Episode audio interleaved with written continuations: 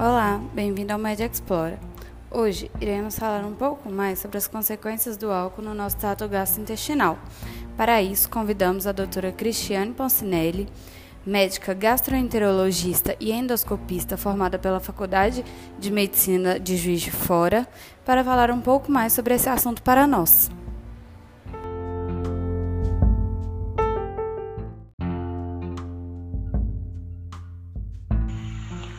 Álcool e o aparelho digestivo. O consumo excessivo de etanol é uma das principais causas de cirrose hepática no mundo, sendo a primeira causa nos Estados Unidos. O álcool pode gerar um quadro de esteatose hepática assintomática, que é o fígado gorduroso, a esteatohepatite aguda ou hepatite alcoólica e a cirrose alcoólica, também chamada de cirrose de Laennec. A maioria dos alcoolistas inveterados desenvolve esteatose hepática e somente uma pequena parcela evolui para hepatite alcoólica, que, quando persistente ou recorrente, pode levar à cirrose hepática. O principal fator determinante é a quantidade de álcool ingerida. Em homens, as formas graves geralmente se relacionam a um consumo superior a 80 gramas ao dia por mais de 10 anos e nas mulheres, este limiar é um pouco mais baixo, em torno de 30 a 40 gramas ao dia por mais de 10 anos. A maior suscetibilidade do sexo feminino deve-se, em parte, à menor concentração da enzima álcool desidrogenase na mucosa gástrica. Existem dúvidas se o tipo de bebida interfere no risco de doença hepática alcoólica. Estudos sugerem que o vinho acarretaria menos danos que a cerveja e os destilados, mas o assunto é controverso.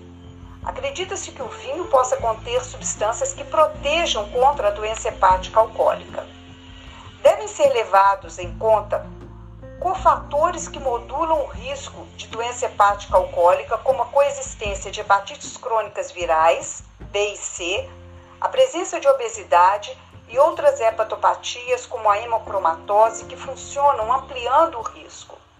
Deve-se levar em conta também a desnutrição, deficiência calórica e de vitaminas, assim como a predisposição genética.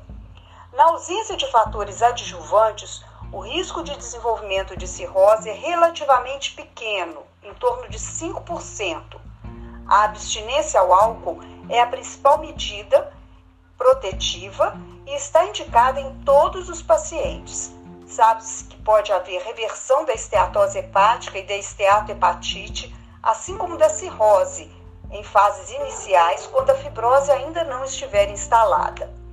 Dentre as complicações mais temidas da cirrose, encontram-se aquelas relacionadas à hipertensão porta, e dentre elas destacam-se as varizes esôfago-gástricas rotas, a gastropatia hipertensiva, o desenvolvimento de ascite e a síndrome hepatorrenal, assim como a encefalopatia hepática.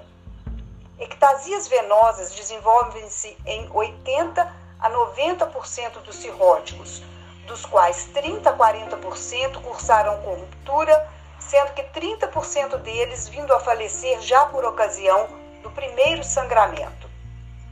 A gravidade da evolução deve-se não apenas à hipertensão portal, mas, sobretudo, à baixa reserva hepática.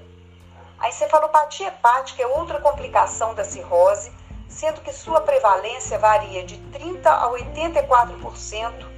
A sobrevida cumulativa deles mostra-se curta, atingindo 20% a 40% no primeiro ano e apenas 15% no terceiro ano após o surgimento do distúrbio neurológico.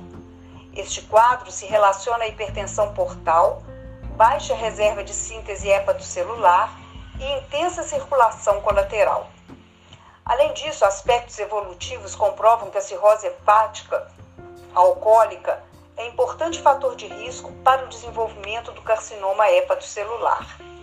Nas fases avançadas de cirrose, o paciente deve ser encaminhado para transplante ortotópico de fígado, lembrando que está recomendada a abstinência sustentada por pelo menos seis meses. Ainda dentro dos efeitos gastrointestinais do álcool, a pancreatite crônica tem como principal causa, entre 70% e 80%, o consumo de bebidas alcoólicas. em geral um consumo superior a 100 gramas ou mais, ou mais por pelo menos 5 anos é necessário para o desenvolvimento da doença. Entretanto, a grande variação em termos de sensibilidade individual faz com que a lesão pancreática etanol induzida tenha a definição de um limite de ingestão etílica crônica de difícil definição. Além disso, somente 5 a 10% dos etilistas crônicos desenvolverão pancreatite crônica, o que torna fatores genéticos e nutricionais importantes na sua patogênese. É uma doença que incide predominantemente no sexo masculino, no adulto jovem, iniciando-se geralmente entre 30 e 40 anos de idade. Tem como principais manifestações crises dolorosas abdominais, emagrecimento e, em fases adiantadas da doença, a má absorção e o diabetes. A abstinência pode melhorar a sintomatologia, mas em geral não evita a progressão do processo fibrótico degenerativo. Os mecanismos envolvidos são a produção de plugs proteicos e a indução de estresse oxidativo. Outro aspecto do álcool e seus malefícios no tubo digestivo relacionam-se à lesão direta da mucosa gástrica, o que causa hemorragias subepiteliais puntiformes, cujo aspecto endoscópico é de sangue sobre envoltório plástico, associadas ao edema da mucosa, embora não costumem resultar em sangramento importante. Já a síndrome de Mallory-Weiss caracteriza-se por lacerações lineares na mucosa esofágica e gástrica, na transição esôfago-gástrica, estando tipicamente associada a episódio de vômitos em etilista. Não é causa rara de hemorragia digestiva alta, correspondendo a cerca de 5% dos casos. Em 90% das vezes, o sangramento é autolimitado. Estes são alguns aspectos relacionados ao uso abusivo do álcool. Meu nome é Cristiane Poncinelli, sou médica gastroenterologista e endoscopista.